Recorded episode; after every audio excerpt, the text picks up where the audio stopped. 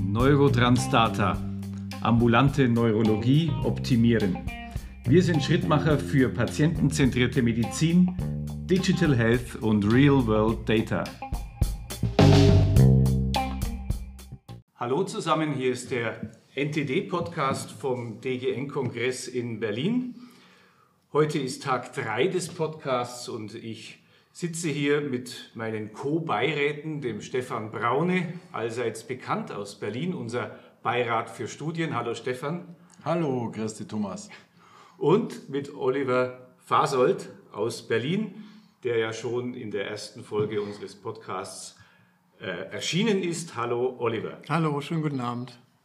Wir wollen mal über ein paar Highlights sprechen, die ihr erlebt habt auf dem DGN-Kongress und wir waren so uns äh, klar, dass wir starten wollten mit dem Thema MS und Stefan, du wolltest da ein paar Sachen dazu sagen. Ja, Thomas. Ich meine, klar, MS ist natürlich weiter ein Fokus. Ich finde es aber schon ganz erfrischend, dass man sieht, dass es nicht alles jetzt mehr so MS-driven ist, sondern auch Parkinson gibt es interessante Aspekte. Demenz ist natürlich das Thema, äh, Myasthenia gravis und solche Sachen. Also da ist, wir kommen so ein bisschen weg von diesem ganz solitären Fokus auf DMS. Jetzt in dem Bereich ist es natürlich so, das Top-Thema, das neue Narrativ ist die schwelende MS oder die Smoldering MS natürlich, die jetzt äh, in aller Munde ist. Ich finde es sehr überraschend wie, ja, wie ein Schwamm wird dieses Thema von der Community aufgesaugt. Äh, auch die ganze Akademie fährt da drauf voll ab. Das ist natürlich ganz schlau aufgesetzt. In meinen Augen ist das das perfekte Narrativ jetzt dann für die anstehende Einführung der BTKIs. Äh, es ist ja nicht einfach nur ein zusätzliches neues DMT, sondern es macht quasi eine neue Galaxie auf, hat man den Eindruck, wenn man schaut, wie viel Promotion da dahinter ist unabhängig jetzt sozusagen von der äh, Einführung und Promotion, äh, wie siehst du es rein medizinisch, wissenschaftlich, dieses Konzept? Ich, es ist jetzt nicht so wirklich überraschend, glaube ich, äh, wenn man auch andere, jetzt neurodegenerative oder andere entzündliche Erkrankungen anschaut, dass da so im Hintergrund eigentlich letztlich eine, von Anfang an eine Krankheitsaktivität eine Rolle spielt, äh, die wir so eisbergmäßig sonst gar nicht so auf dem Scan haben. Okay. Also das sind die BTKI. Wir warten ja immer noch auf die, auf die Studienergebnisse mhm. letztendlich. Ja, und da, da bin ich halt auch gespannt, weil die Latte liegt natürlich hoch jetzt mit diesem neuen Narrativ. Ja, es soll ja tatsächlich wirklich eine neue Dimension der Therapie aufgemacht werden. Und wir werden abwarten. Wir haben ja bisher jetzt nur so ganz wenig mal ein bisschen Phase 2 Studiendaten gesehen. Kernspin halt, ja, so das übliche, klar, es wirkt. Aber ob die wirklich am Schluss liefern können und dieses Narrativ erfüllen können, das ist, glaube ich, eine große Wette, die einfach im Moment läuft. First Line oder im Verlauf? Ich denke, das wird an der Safety hängen. Ja, wenn die Wirksamkeit tatsächlich so ist, wie jetzt das Narrativ verspricht, ähm, wird das Entscheidende, denke ich, dann die Safety sein. Und das ist, glaube ich, auch noch nicht so ganz klar, über was wir da so reden. Man weiß ja bisher nichts, man hört nur so Sachen. Und da gibt es schon Hinweise darauf, ähm, dass die Nutzen-Risiko-Abwägung gar nicht so unkritisch ist. Da geht es um diese Off-Target-Probleme, also dass die BTKIs nicht nur die BTK adressieren, sondern halt auch ähm, andere Funktions- Einheiten und je nachdem dann entsprechend bei nicht selektiven BTKIs Nebenwirkungen auftreten können, wie zum Beispiel Lebertoxizität. Genau, das ist, Leber ist natürlich in aller Munde, aber so off Records hört man zum Beispiel auch, äh, dass die Blutgerinnung beeinträchtigt wird. Ja, weil es da ja auch wirkt an den Thrombozyten wohl offensichtlich und dass je nach Gesamtkonstellation das auch durchaus relevant sein kann. Also da bin ich noch gespannt, wie so insgesamt das Safety-Profil ist weil ich glaube, Nutzenprofil, ja, klar ist das eine. Natürlich werden sie wirken. Wir werden sehen, ob diese, dieser Traum dieser CDP-Kontrolle, der absoluten CDP-Kontrolle wirklich erfüllt sein wird. Aber Safety ist, denke ich, auch ein Thema. Okay. Das waren die, also das waren, das werden die BTKIs, muss man ja sagen. Bis jetzt haben wir sie ja noch gar nicht und unter Umständen wird es sogar 2024 noch ohne BTKIs funktionieren müssen. So wird es auch sein, ja. Ich Trotzdem reden zwei, alle davon. Ja. ja vor 2025, äh, glaube ich, wird da nicht viel zu sehen sein. Ja. sonst Dinge, die du bei der MS im Speziellen erlebt hast. Aber ich glaube, das ist schon das, über, über was gesprochen wird. Ich hatte im vorherigen Podcast über die State of the Art Lecture Neuroimmunologie äh, kurz gesprochen, die ja wirklich einen, ein Deep Dive in das Thema Neuroimmunologie war, weg von diesem von diesem unmittelbaren Tagesgeschäft, was ganz großartig war und was ich nur jedem empfehlen kann, der die Möglichkeit hat, sich das nochmal anzuschauen und da ein bisschen Interesse hat. Äh, das erweitert echt den, den Horizont, den, auch den evolutionären Horizont, was Autoimmunerkrankungen angeht. Das gleiche gilt übrigens auch für die State-of-the-Art Neurodegeneration. Die habe ich dann noch gehört auch auch wirklich absolut hörenswert, wirklich ein, ein hochqualifizierter, auch super vorgetragener äh, Übersicht über, über die State of the Art, was Neurodegeneration angeht. Und zwar krankheitsübergreifend. Das war das Spannende gewesen. Kommen wir nachher vielleicht nochmal äh, auf, die, auf die Neurodegeneration, auf die Demenz zurück. Oliver, du hast dir Poster angeschaut, äh, die für NTD relevant sein können. Äh, bist du fündig geworden? Du warst ja am ersten Tag nicht ganz so optimistisch dass du überhaupt äh, Inhalte entdecken wirst, die für uns interessant sind. Aber ich sehe, du hast eine ganze Menge mitgebracht. Ja, also es sind, ich habe jetzt die äh, Prozentzahlen nicht ausgerechnet, von den vielen Postern, die es gab, sind es dann tatsächlich nur äh, vier gewesen, die zumindest von der Überschrift ähm, erstmal interessant waren, die ich mir genauer angeschaut habe. Leider hatte ich keine Möglichkeit, die Präsentation der, der Poster mir anzuschauen aus Termingründen. Aber ähm, ich habe mir die Zeit genommen und ähm, mir die Slides angeschaut, ähm, sofern es welche gab. Und in, als erstes oder am interessantesten fand ich eigentlich ein äh, Poster aus Düsseldorf in, in, Kombination mit dem Hasso-Plattner-Institut und äh, Biogene. Da geht es letztlich um eine Verlaufsbeobachtung von MS-Patienten unter einer Antikörpertherapie. Und wenn ich es richtig verstanden habe, sollte versucht werden zu erfassen, Symptome, die Patienten berichten, die sagen, kurz bevor ich die nächste Antikörperinfusion bekomme, merke ich immer irgendwie, dass irgendwas schlechter wird. Aber man kann das schlecht objektivieren. Und was die gemacht haben, war, dass sie die Patienten ähm, sowohl mit den üblichen klinischen Verlaufsparametern, äh, Labor, äh, MRT ähm, und Patient-Reported Outcomes auch mit ähm, einem Wearable ausgestattet haben. Ich vermute, dass es eine, eine äh, Smartwatch gewesen sein muss. Und ähm, die haben in dieser Studie dann tatsächlich ähm, EKG-Daten, Schlafdaten und Bewegungsdaten erfasst und als Eurobird Data in, ihr, in ihre Auswertung mit einfließen lassen. Im Grunde genommen was, was wir ja auch mit unserer MS-App planen oder teilweise auch schon umgesetzt haben, dass wir nämlich die passiven digitalen Biomarker, die ja draußen überall vorhanden sind, in, in das Studienparadigma integriert haben. Ähm, die Studie ist aber ähm, noch nicht abgeschlossen. Ähm, aber es läuft in eine Richtung, die für uns, denke ich, bei Neurotranslator hochrelevant ist und wo man schauen sollte, ähm, wie läuft es und was kommt dabei raus. Und ähm, wie gesagt, die, die Studie heißt Saturate MS.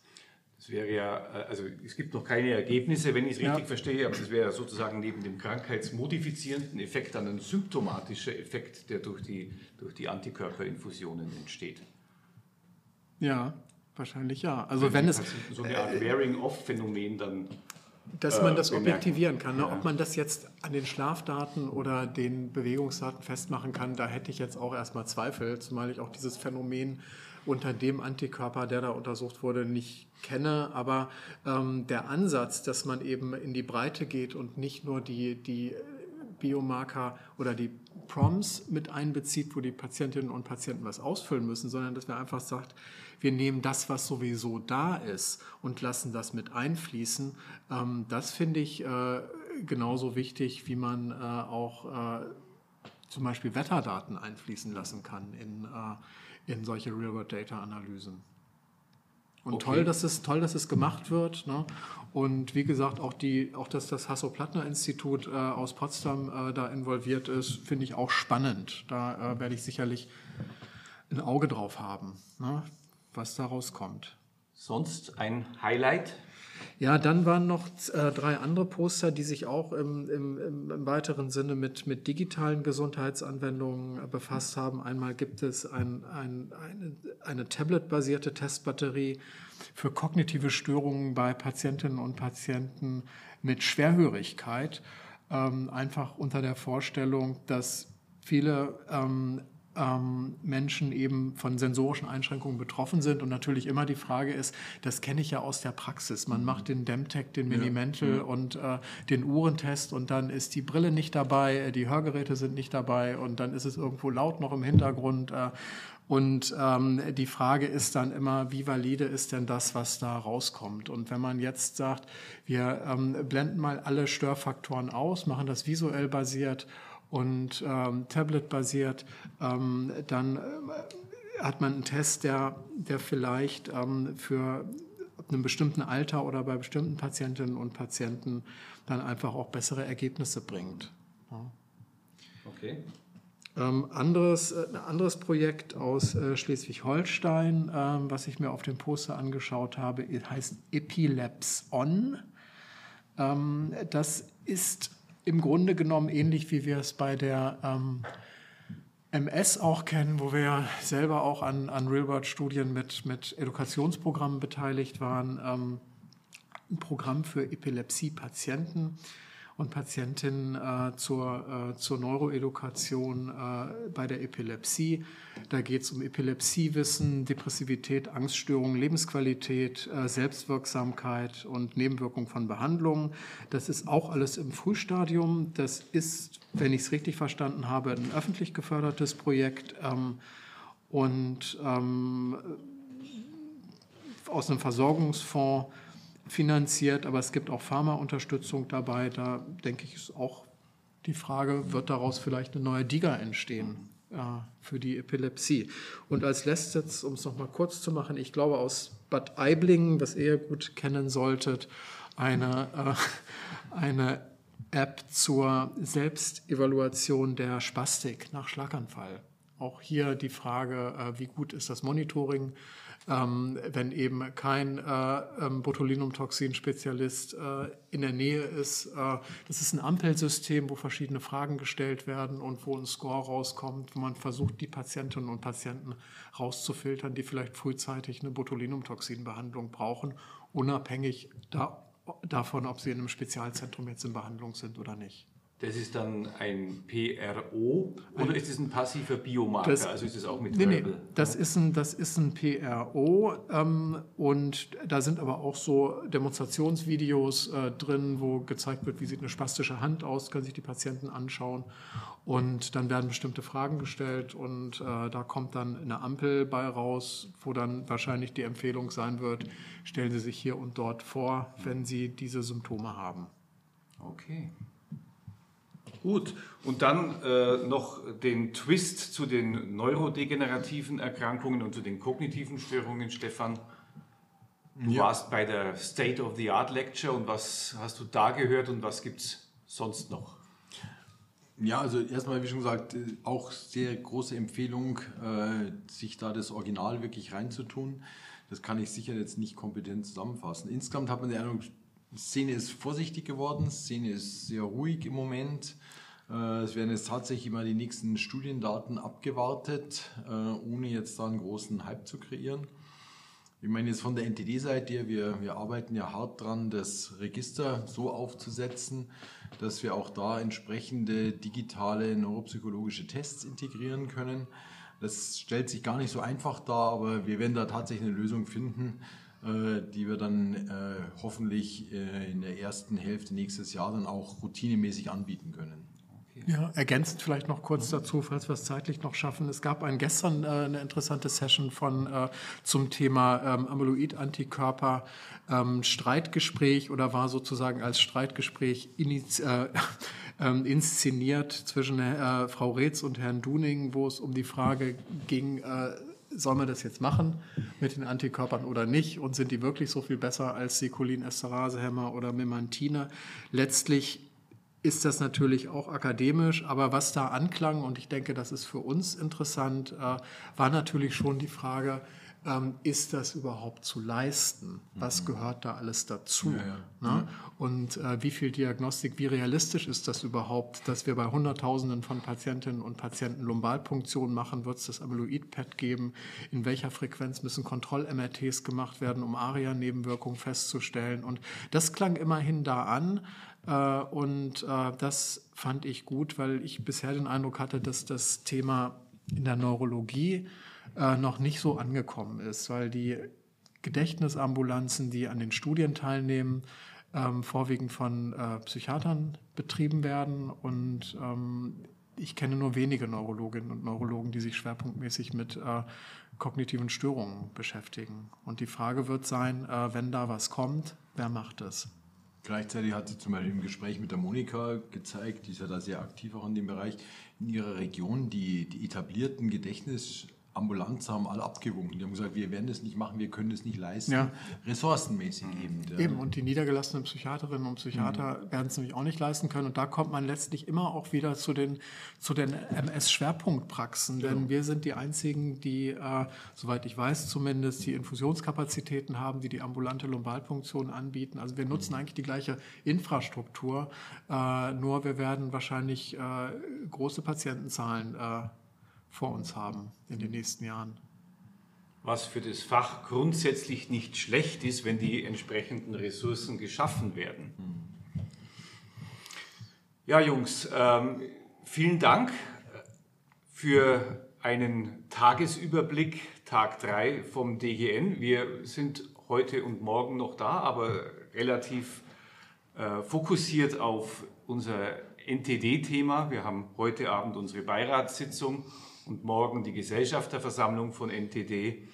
Und das werden wir jetzt noch vorbereiten. Ich danke euch, dass ihr da wart. Danke Oliver, danke Stefan und Servus. Fertig. Servus.